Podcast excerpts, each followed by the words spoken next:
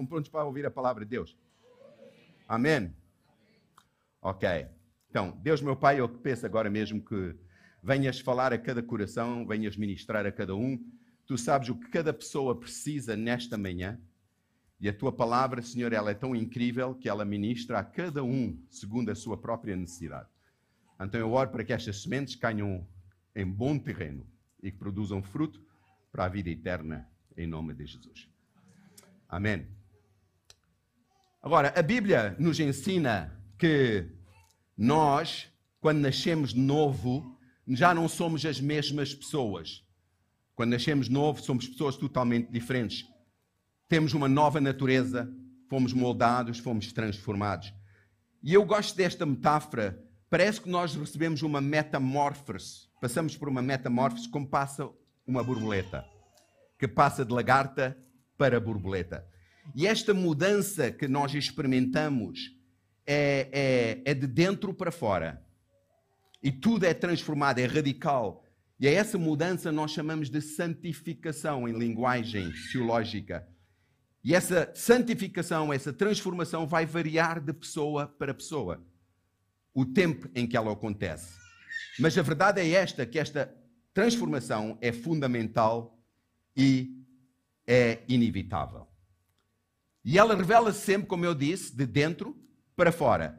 Mas vai-se mostrar cá fora, na fala, vai-se mostrar nas atitudes, vai-se mostrar nos nossos comportamentos. Há uma correlação direta entre o que está a acontecer no meu interior e o que é revelado no meu exterior. Então, eu ser cristão é sempre, sempre, sempre evidente para as pessoas que me rodeiam por aquilo que eu faço e por aquilo que eu já não faço pela forma como eu vivo. O meu estilo de vida revela o meu coração. É o que Jesus diz. Jesus disse: uma árvore boa e uma árvore má vê-se pelo seu fruto. Certo? E podemos enganar muita gente temporariamente, mas a verdade é esta: com o passar tempo, do tempo, o que está dentro vai sempre vazar cá para fora. E as pessoas vão conhecer se és uma boa árvore ou se és uma má árvore. Eu hoje quero fazer esta pergunta: És mais lagarta restejante ou és mais borboleta majestosa? Isso é a pergunta que eu quero colocar à igreja. A Bíblia me ensina isto: que o cristão deve viver uma vida transformada, uma vida de superação, uma vida de bênção, uma vida que realmente irá representar diante do mundo quem é o nosso Senhor e Salvador. A Bíblia me diz que nós, como cristãos, já não devemos estar a rastejar no lamaçal do pecado, mas devemos estar a voar nas correntes do Espírito Santo. Agora, eu sei que deste lado da eternidade ninguém aqui é perfeito. Ninguém. Nenhum de nós deste lado da eternidade é perfeito. Mas eu, às vezes, os cristãos vêm ter comigo e dizem-me assim: Pastor Eddie, eu, eu nasci de novo. Eu realmente tive um encontro com Jesus Cristo. Mas o que é que se passa comigo? Parece que eu continuo sempre a pecar. Parece que as coisas não me correm bem, eu estou sempre a falhar, repetidamente. O que se passa comigo? Se eu fui criado para voar, por que é que eu continuo a rastejar? Então hoje eu quero que vocês abram as vossas Bíblias em Efésios capítulo 4. Efésios capítulo 4. Porque ninguém aqui quer continuar a repetir os mesmos erros, certo? Queremos ser transformados. Não queremos que os velhos hábitos estejam sempre a acompanhar o nosso percurso cristão. Queremos ser transformados, queremos ser livres. Eu quero vos dizer que cada sermão que vocês vão ouvir nesta igreja, cada oração que vocês irão preferir nesta igreja, cada capítulo da Bíblia que vocês vão ler nesta igreja, cada coro que cantam, tudo isto está a fazer um apelo. E o apelo é a tua transformação. Tudo isto conjuntamente que vocês fazem aqui é um apelo à transformação. É para que os velhos hábitos, os velhos comportamentos, a velha forma de ser saia de uma vez para todas e vocês se transformem na linda borboleta a voar nas correntes do Espírito que Deus quer que vocês tenham. Então, eu vou falar de quatro princípios rapidamente, de Efésios capítulo 4, e, e vou partilhar ao longo do percurso um pouco do meu testemunho para vocês verem, conhecerem um pouco também quem eu sou, mas ao mesmo tempo é mais importante para vocês verem na prática como estas coisas acontecem. Como é que acontece na prática esta transformação? Então vamos à primeira. O primeiro princípio é este, certo? O primeiro princípio é foca-te na nova vida que aprendeste de Cristo. Foca-te na nova vida que aprendeste de Cristo. Vamos esperar que apareça ali no ecrã. Estou a trabalhar ali. Eu geralmente trago aqui um comandozinho. Não vai? Ok, estamos ali só a preparar outra coisa. Ok. Então isto já vai aparecer ali no ecrã. Já apareceu? Certo. Não sei se conseguem ler, é pequenino, mas eu vou ler convosco. Diz assim: E digo isto e testifico no Senhor, para que não andeis mais como andam também os outros gentios, na vaidade do seu sentido, entenebrecidos no entendimento, separados da vida de Deus pela ignorância que há neles, pela dureza do seu coração, os quais, havendo perdido todo o sentimento, se entregaram à dissolução, para que, com avidez, cometerem toda a impureza. Mas vós não aprendeste assim a Cristo. Podemos ver isto tudo juntos? Mas vós não aprendeste assim a Cristo. Agora, Paulo nos está a dar aqui no versículo 17, ele dá-nos um, um, uma, um mandamento, uma ordem. E esse deve ser o alvo de todo cristão. Ele diz para nós não vivermos mais como os gentios vivem. Pelos gentios, ele está-se a referir aos pagãos. Pelos gentios, ele está-se a referir a pessoas que não são salvas, as pessoas que não tiveram a experiência que tu tens, as pessoas que não estão nesta igreja. Certo? Tu estás nesta igreja porque tu já não queres fazer parte dessa gente que se chama gentio, pagão, perdidos, sem Cristo. E depois ele diz que esses gentios são, na realidade, aquilo que eu chamo os lagartos rastejantes.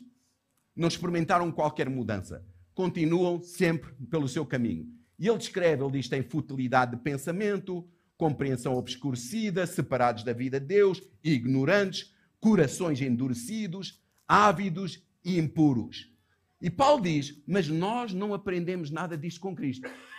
Será que alguém aprendeu qualquer uma destas coisas com Cristo? Não, não é isso que a gente aprende com Cristo. Então, ou escolhemos viver como Cristo, ou vamos continuar a rastejar no lamaçal do pecado. Isso é uma escolha. Paulo nos encoraja, nós cristãos, a focarmos, a termos um objetivo. Tornarmos-nos como Cristo é a nossa vocação, é o nosso propósito, é a nossa razão de ser. Todos vocês têm uma razão de ser, de estar aqui hoje. Não é tornar-se como o João, não é tornar-se como o Eddie, é tornar-se como uma pessoa única, Jesus Cristo. A, a lagartinha, quando vem a este mundo, ela tem um propósito: para se transformar numa borboleta. É a razão de ser da lagarta. Veio cá para se transformar numa borboleta. Após um período muito atribulado na minha vida, há muitos anos atrás, eu estava envolvido na altura com gangues de motociclismo na África do Sul, com drogas, com sexo, com excesso de álcool. E em 19 de janeiro de 1982, com apenas 18 anos de idade, eu fui chamado para servir no exército da África do Sul. Quantos aqui já tiveram na África do Sul? Alguns já tiveram, ok? Então eu fui chamado para combater nesse exército, porque não sei se lembram da história da África do Sul, naquela altura estávamos em combate aberto com todos os nossos vizinhos. Era o apartheid que reinava na África do Sul. E eu fui para a guerra e durante esse tempo de guerra foi um tempo muito, muito uh, desafiador para mim. Foi um tempo em que perdi muita gente. Foi um tempo em que aprendi o ódio, aprendi a violência. E volto desse tempo de guerra, dois anos depois, dois anos e dois meses. Um jovem cheio de ira, um jovem quebrado, um jovem super viciado e um jovem cheio de ódio, mesmo cheio de ódio contra tudo e todos. Mas um, ao regressar desse tempo, a primeira coisa com que eu me vou deparar, eu volto, volto às minhas gangues e àquela vida da noite de Joanesburgo. E quando eu voltei, vim a saber que a minha mãe estava num hospital. Minha mãe hoje já está com Jesus. E com o meu irmão Tomané, um mais velho que eu, estava noutro hospital para doentes mentais. Estava preso, com um colete de forças, enjaulado. E eu fui ver o meu irmão. O que vi já não era o meu irmão. Esse meu irmão também já está no céu. Mas o que vi não era o meu irmão, era um monstro desfigurado, tinha sido altamente espancado, abusado pela polícia. Aquilo traumatizou de tal ordem a minha vida, porque vi toda a minha família destruída. Meu pai, um alcoólico, a minha mãe num hospital, o meu irmão naquele hospital, a minha irmã asmática, o meu irmão que voltou da guerra um ano antes que eu, ninguém sabia onde ele andava. E foi esta a família que eu encontrei quando regressei. Mas eu lembrei-me naquela noite que eu vi o meu irmão assim. Eu lembrei-me da igreja onde eu cresci, onde a minha santa e bendita mãe me levava à força quando eu era miúdo para aquela igreja em Joanesburgo. Eu naquela noite, não sei por que motivo, meti-me no carro e conduzia a alta velocidade para aquela igreja. E eu disse a Deus: Deus, tu existes, tu tens de tirar o meu irmão daquele lugar. O meu irmão não pode ficar naquele lugar. E tens de devolver-me a minha família. Porque quando eu fui para a guerra tinha uma família, quando voltei da guerra já não tinha família. Eu disse: Deus, se tu fizeres isso por mim, eu dou toda a minha vida. Eu serei o teu servo e vou onde tu me enviares. Isso foi no dia 19 de fevereiro de 1984 que eu fiz essa oração. Deus transformou toda a minha vida. Dois meses depois, o meu irmão já estava fora daquele lugar. Eu posso dizer que até hoje tenho servido ao Senhor já, já preguei este Evangelho em 65 países deste mundo. Deus me levou a fazer coisas incríveis que eu nunca pensei imaginar. Deus transformou uma lagarta numa borboleta. Mas para isso acontecer era preciso alguma coisa que é o segundo princípio que vos quero dar. Despoja-te da tua velha e corrupta natureza. A Bíblia diz isto: se é que o tendes ouvido e nele foste ensinado, com, é, como está a verdade em Jesus, que, quanto ao trato passado, vos despojeis do velho homem, que se corrompe pelas concupiscências do engano. Agora, quer que vocês foquem nesta palavra despojar. Descreve um momento decisivo. Não é uma decisão gradual. Não é uma negociação, não é uma opção. Isto é uma ordem. Devemos despojar o velho homem e vestir o novo homem. O verbo aqui significa literalmente despir-se de. É como se a gente despisse de uma roupa suja e imunda e, e colocasse de lado. Todos nós, quando vimos a Cristo, a ordem é: despe-te do teu velho homem. O eu que vivia não pode viver mais. Posso ouvir isso? O eu que vivia não pode viver mais. Amém? O inseto só se transforma na borboleta quando ele larga a carcaça de inseto, de lagarta. Se ele não largar a carcaça de lagarta, ele nunca vai voar. Amém? Há que decidir de uma vez para todas, meus irmãos, sermos livres do velho eu, dos velhos vícios, dos hábitos, dos comportamentos da antiguidade, que não tem nada a ver com a nossa fé. Paulo está a dizer literalmente: deita fora, para de fazer isso. Muda, transforma, não faças mais. Não vais mais a esses sites da internet. Deita fora essas revistas. Não andes com pessoas que te afastam da tua fé. Não digas piadas imundas. Para de praguejar e dizer asneiras. Não mintas. Não enganes, não roubes. Para de ser violento e mal-humorado. Livra-te da raiva. Para com o adultério, com a fornicação. Deixa de magoar os outros. Tudo isto é livrar do meu velho eu. Isto era coisas que eu fazia antes de Cristo. Isto era coisas que eu fazia quando não conhecia a Jesus. Mas uma vez que Ele me deu esta nova natureza borboleta, eu já parei de fazer essas coisas onde eu estava a rastejar no pecado. Não arranjes desculpas. Toma decisões para ser diferentes. É contada uma certa história sobre um dos meus teólogos preferidos, é Agostinho de Hipona. na Igreja Católica chama Santo Agostinho. Agostinho, ele teve um encontro real com Deus e a vida dele foi transformada e transformou-se num dos grandes teólogos do nosso tempo. Até hoje, uh, os seus livros, os seus escritos impactam as igrejas em todo o mundo. Mas na altura que ele estava vivo, e antes de ele se converter, ele era um homem imoral. E tinha uma amante que chamava Cláudia. Mas depois ele teve um encontro com Jesus. E um dia diz a história que Agostinho estava a caminhar na rua e a Cláudia viu-o ao longe e gritou: Agostinho, Agostinho! E ele continuou a andar. E ela mais alta: Agostinho, Agostinho! E ele continuou a andar.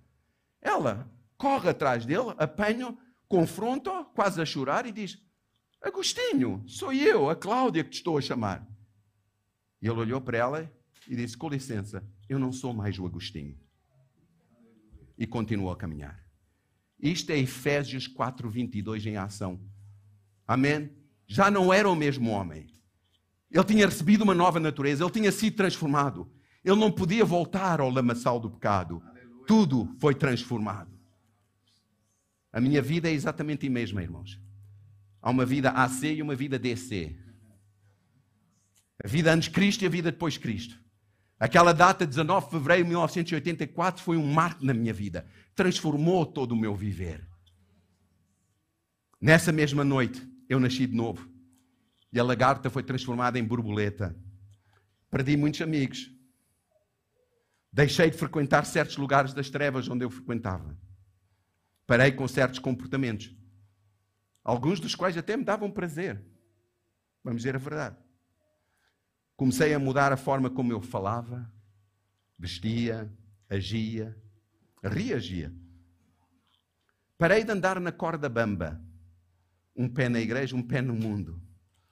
Parei com essa vida de mornidão. Ou és quente ou és frio. Eu acho que muita gente, honestamente, irmãos, acho que muita gente, e eu já estou nisto há muitos anos, acho que muita gente não devia estar na igreja. Estão a gastar tempo. Porque passam vida na igreja e um dia vão estar perante o seu Senhor para ouvir estas palavras. Mas quem és tu? Não te conheço. Mas, Senhor, Senhor, eu. eu... Banco 4, fila 8. Todos os domingos não te conheço. Por que me chamas Senhor, Senhor? Então, irmãos, nós temos de fazer uma avaliação muito séria. O que é que Deus fez na tua vida? Abandonar a vida dupla. Sabem, nesse mesmo ano de 84, eu abandonei África do Sul e vim para Portugal para estudar teologia. Vim para a escola bíblica lá em Fanhões, perto de Lisboa, para me inscrever como aluno. Fui lá que conheci a minha mulher. Ela vivia na aldeia de Fanhões. Foi lá que eu, Deus, permiti que Deus começasse a mudar a minha vida. E foi lá que a minha transformação começou a acontecer. Três anos naquele instituto. E Deus começou a transformar um jovem que saiu de guerra, racista, cheio de ódio, cheio de ira, atormentado por tantas coisas. E Deus começou a moldar um vaso completamente novo. E como é que Deus faz isso? através do terceiro princípio. Renova o espírito do teu entendimento. E diz assim: E vos renoveis no espírito do vosso sentido, noutra tradução da vossa mente, noutra tradução do vosso entendimento.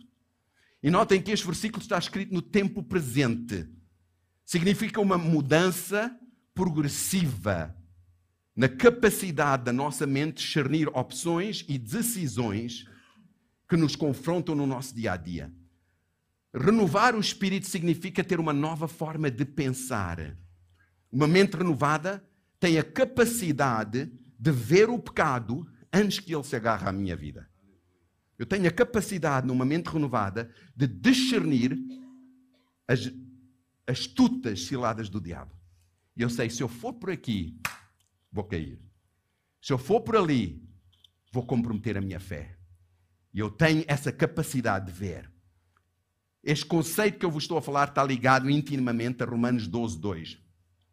Diz assim: E não vos conformeis com este mundo, mas transformai-vos pela renovação do vosso entendimento, para que experimenteis qual seja a boa, agradável e perfeita vontade de Deus. Quantos crentes aqui dizem: Eu quero essa vontade para a minha vida? Amém. Agora, Isto é uma mudança radical, profunda que acontece na nossa mente. Atua como, como um, um sistema de alerta precoce.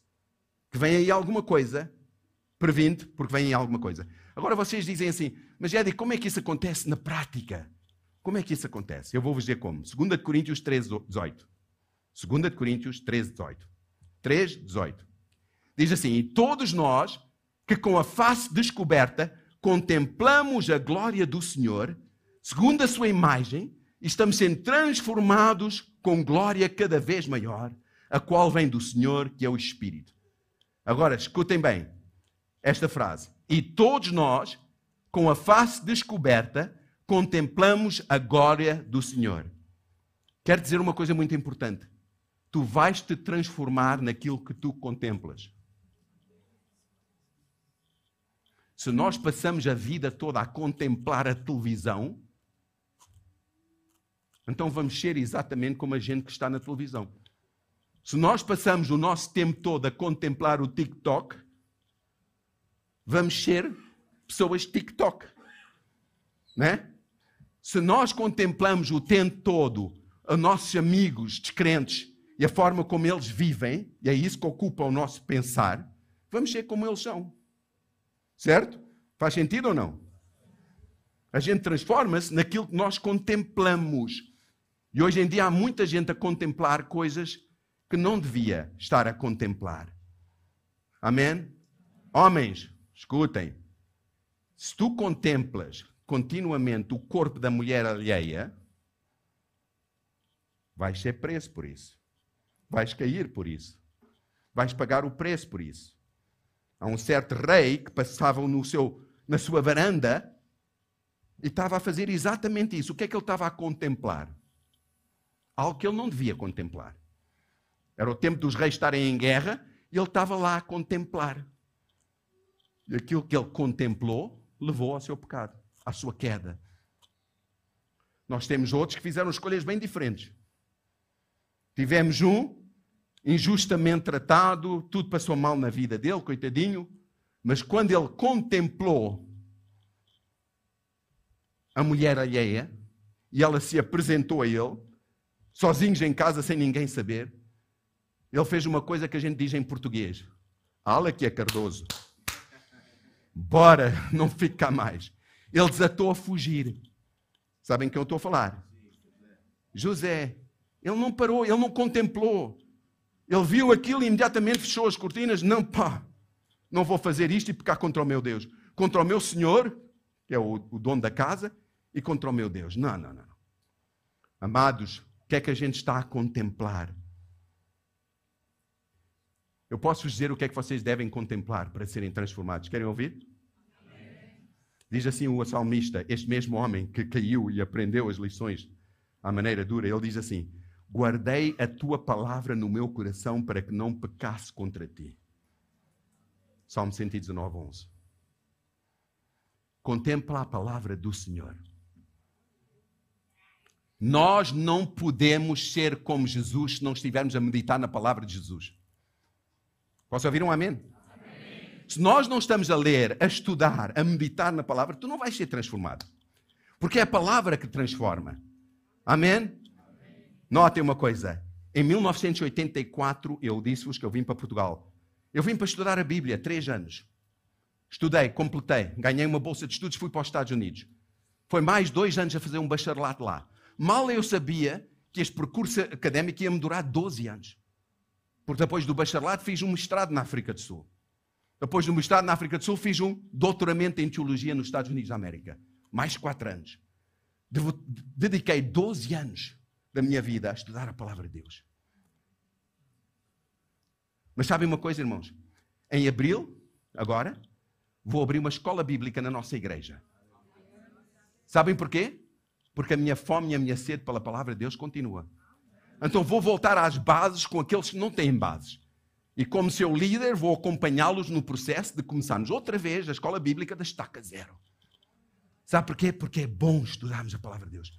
É bom eu desenvolver e manter estes hábitos na minha vida, mesmo como pastor, mesmo como homem que já estou no ministério há muito tempo. Voltar às bases, voltar com um grupo de alunos, com um grupo de discípulos. Vamos caminhar juntos. enquanto eu os ajudo a eles, eles me ajudam a mim. Amém? E, a, e, o, e o foco da minha mente é a palavra, a palavra, a palavra. Compreendem? Amém. Quarto princípio.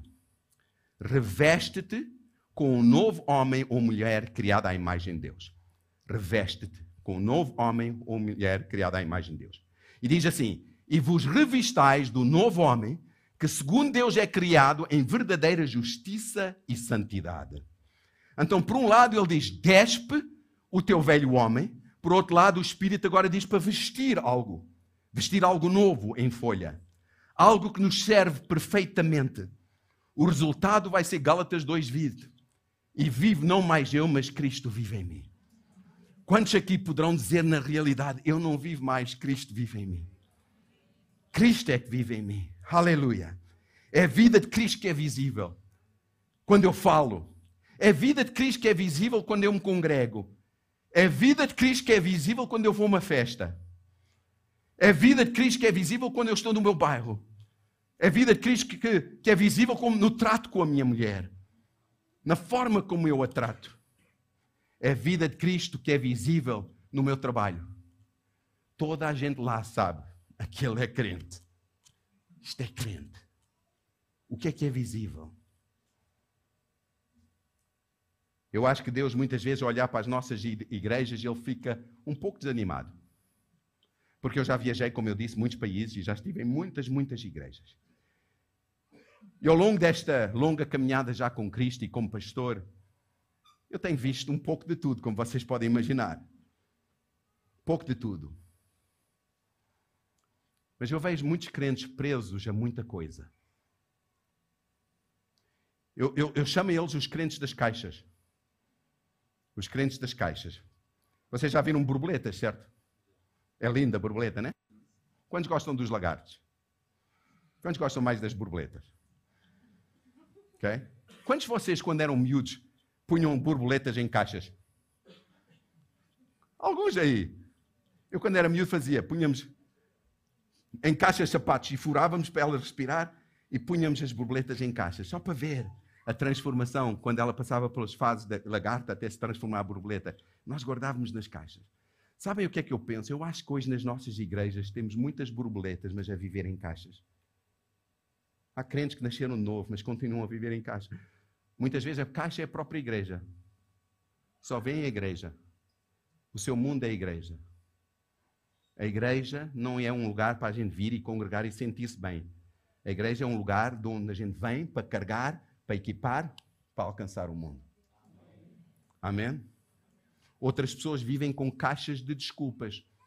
A sua caixinha de desculpas. São sempre uma desculpa porque é que não crescem mais, porque é que não são transformados. Outras pessoas têm caixinhas de tradição. A tradição tem mais poder do que qualquer outra coisa. E tem a sua caixinha de tradição. Outras pessoas têm uma caixinha que é mentalidade limitada. Só veem assim. Não conseguem ver mais além. Outras pessoas têm caixinha da falta de disciplina. Não têm disciplina para ir em frente. E a pergunta que eu vos faço hoje é esta: És uma borboleta?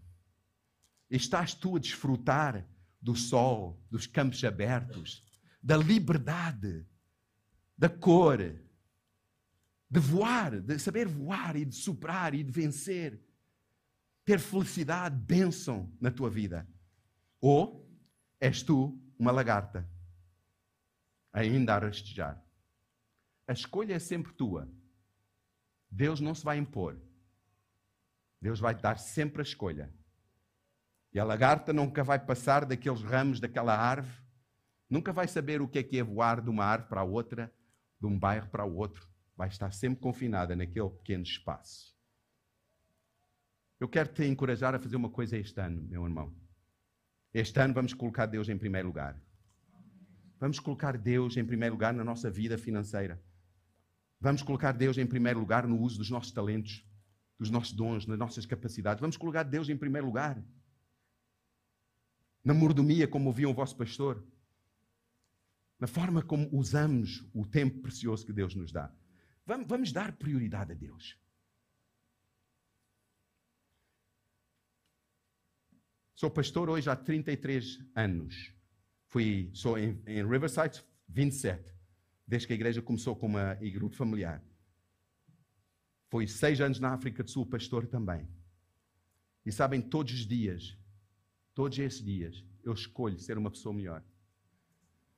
Eu sou responsável por cinco igrejas em Portugal. Temos uma Riverside no Porto, onde eu vou pregar hoje à tarde. Temos Riverside em Coimbra, temos Riverside em Lisboa, tenho Riverside no Algarve e temos Riverside em Cascais. Sou pastor, sou líder, mas também sou marido. Também sou pai de três filhas. Sou avô de sete netos. Maravilhosos. E sabem, o tempo todo há gente a olhar para mim.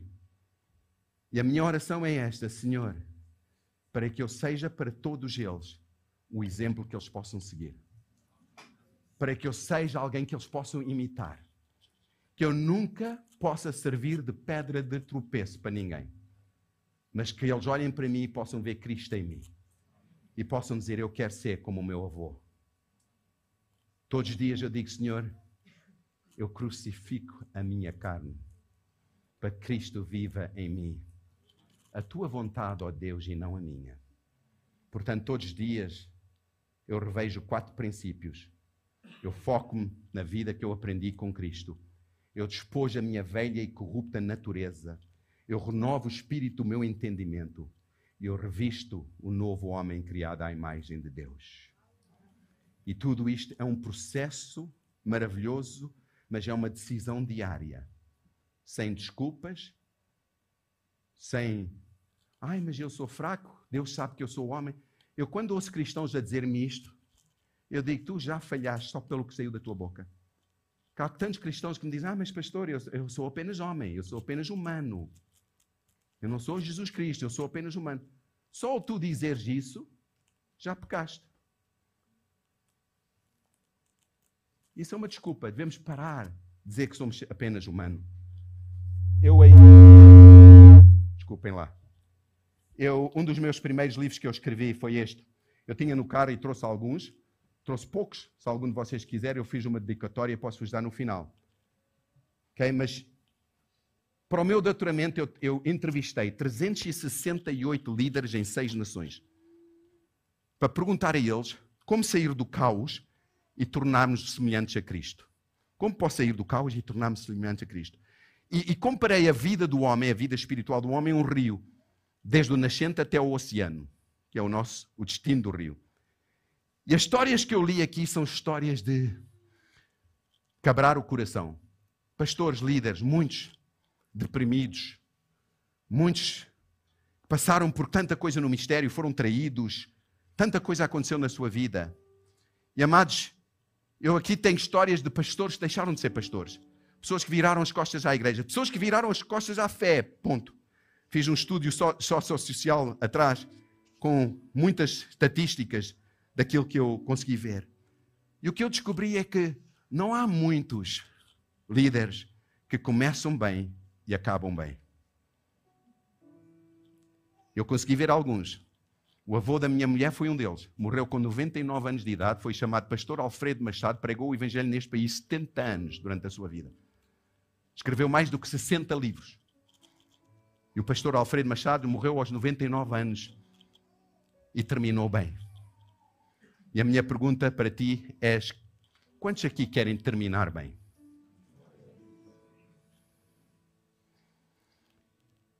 Este mês, a igreja que eu pastorei, celebramos 25 anos. Fizemos uma grande celebração no auditório em Cascais. Esteve o presidente da Câmara, esteve o presidente da Junta. O presidente Marcelo não veio da República, mas mandou-nos uma carta lindíssima. E congregamos lá gente de todas as nações para dizer obrigado, Senhor, por 25 anos de Igreja Riverside em Portugal. Uma igreja que não só tem impactado o nosso país, mas tem impactado o mundo todo. Eu, naquele dia, olhar à volta para a nossa igreja e ver os nossos crentes congregados de todas as nações, eu dizia: Senhor, obrigado. Aqui está o teu povo borboleta. Vidas transformadas. Pessoas estão aqui para cultuar o teu nome, pessoas estão aqui para, para abençoar a, a vila. Nós não somos cidade, somos uma vila, Cascais. E então eu disse: Senhor, muito obrigado, obrigado, Senhor, pela tua, pela tua fidelidade, a tua graça, o teu favor ao longo de tantos anos. Obrigado, Senhor, por me colocares à frente desta congregação tão linda. E obrigado, Senhor, porque em cada dia tu fazes algo em mim para eu me parecer mais contigo. E esse é o meu desejo de coração. Então hoje eu quero perguntar a cada um de vocês e quero terminar desta forma. Se tu achas que há um problema que está a te agarrar, se tu achas que há um vício tu tens e não te consegues libertar dele, se tu achas que há algo que simplesmente tu estás a tentar mudar e ainda não mudou, mas tu queres de todo o teu coração, tu dizes, Eddie, eu gostava tanto de ser um exemplo para a minha família, para a minha mulher, para o meu marido, para os meus filhos. Mas há coisas que eu não consigo vencer sozinho. Eu quero ser como Jesus, eu quero experimentar essa vida de borboleta, superação, vitória, bênção. Eu quero ser frutífero. Eu quero que Deus use a minha vida para a sua glória. Eu sou crente, mas há coisas que eu não consigo vencer sozinho. Então eu vou pedir a todos para ficarem de pé nesta altura. Toda a igreja. E vou pedir a vocês que dizem isso. Eddie, eu preciso de oração hoje, eu quero mesmo mais de Deus. Sai do teu lugar, eu quero orar contigo hoje. Vem aqui à frente. Vem aqui à frente. Todos aqueles que querem mais e que dizem eu quero que a minha vida sirva para a glória de Deus. Quero me desprender. Não quero rastejar, não quero mais, não. Quero voar. Eu quero voar. Vem aqui à frente, nós queremos orar contigo. Aleluia, aleluia.